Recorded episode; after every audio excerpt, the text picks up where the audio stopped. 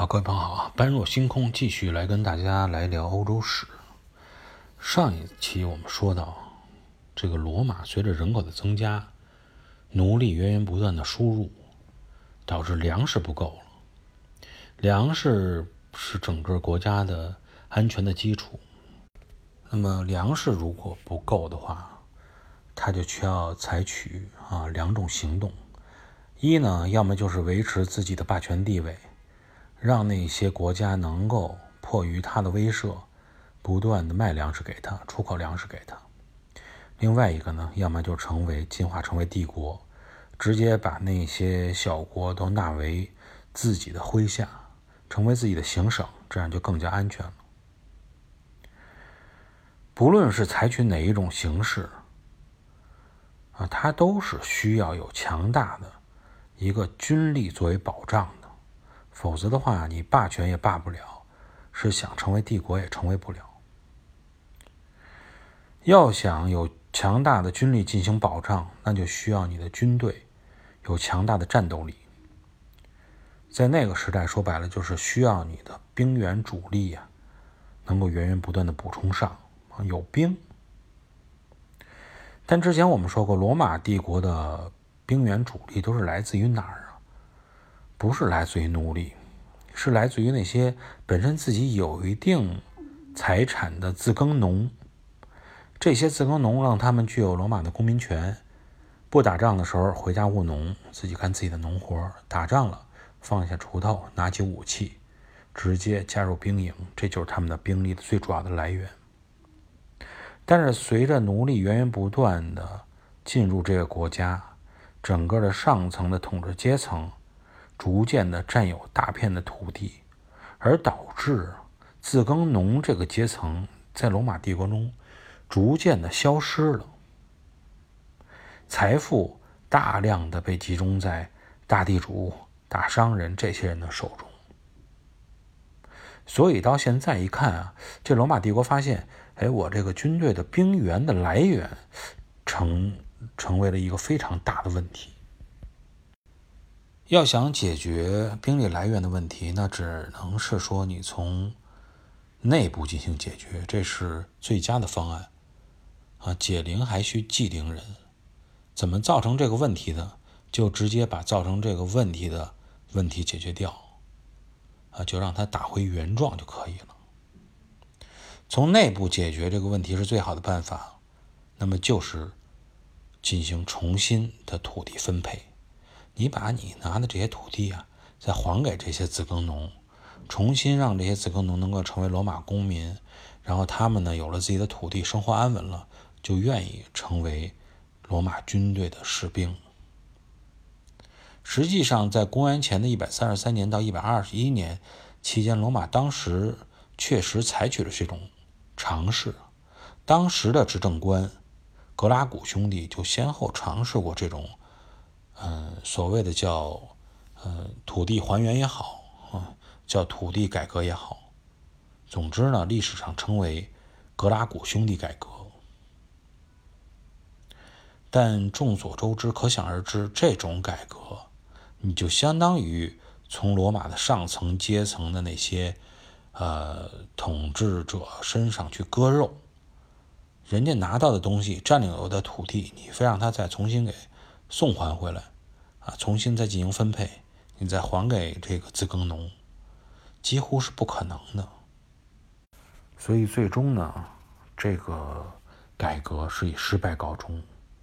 啊，这两个执政官两兄弟，还有他们的支持者，也先后都被清洗了。那么，既然通过土地改革不可能获得成功，那么罗马军队也就不可能恢复到。以前那个状态，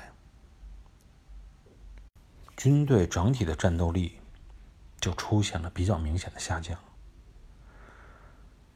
但是在当时那个时间段里啊，应该说，虽然整体的战斗力出现了下降，但是并没有完全的影响他们军队的发挥。主要原因在哪儿呢？一方面比较小的原因啊，是罗马军队。还有一定的声威，啊，声名在外，这种声名在外的惯性也是导致其他人对你还是有所顾虑的，有所恐惧的。其他的国家啊，还是愿意避开你的。他不知道你整个的实力是在下降。另外一个优秀的军事将领也是存在的，所以在战场上的表现啊，勉勉强强啊，暂时性的还能算是过得去。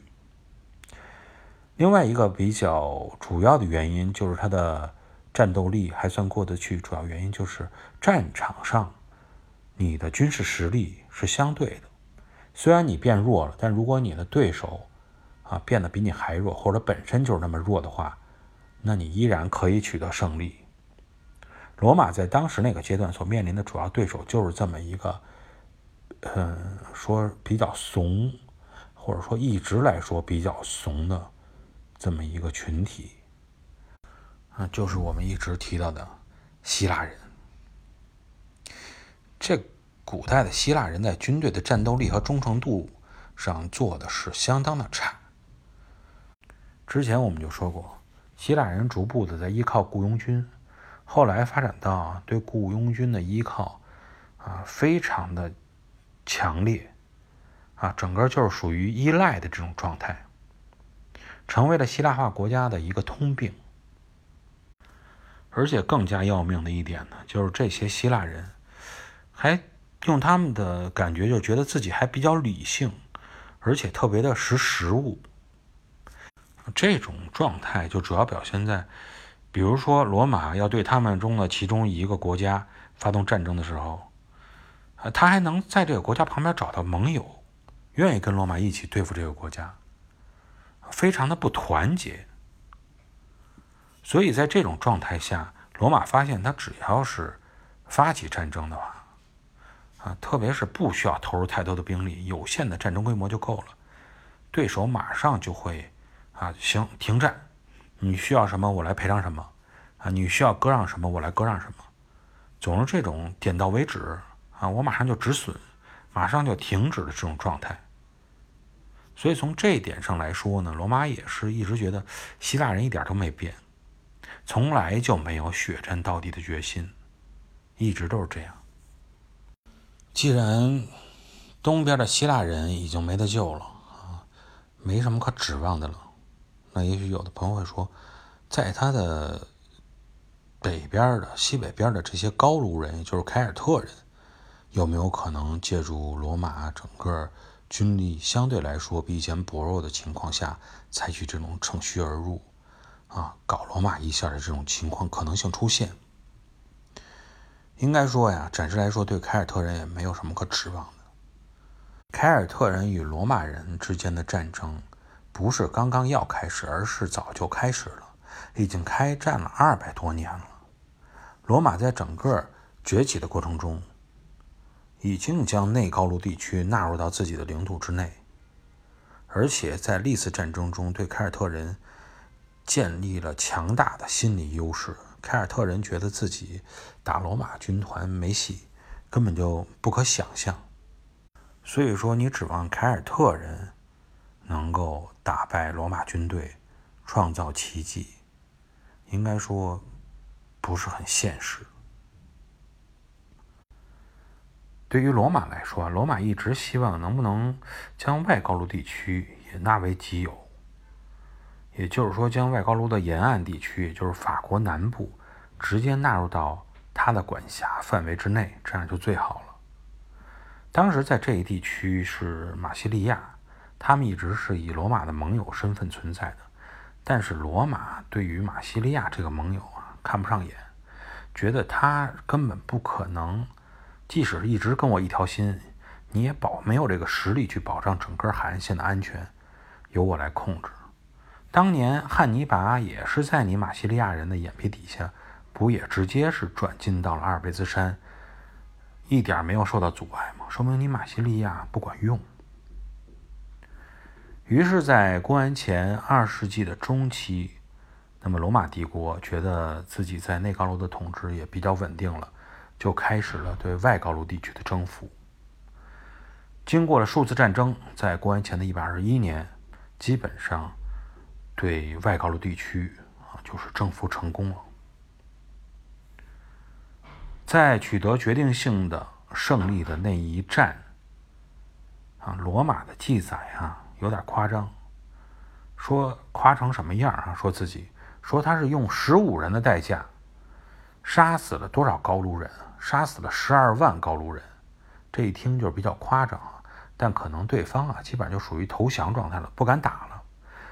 虽然数字不可信，但也能看出来凯尔特人也实在是太怂了，不足以成为罗马的威胁，在当时是不争的事实。那么，罗马究竟后边是如何发展的？他还能不能遇到一个现任的对手？我们在下期节目中跟大家继续来探讨。感谢各位的收听，下期节目我们再见。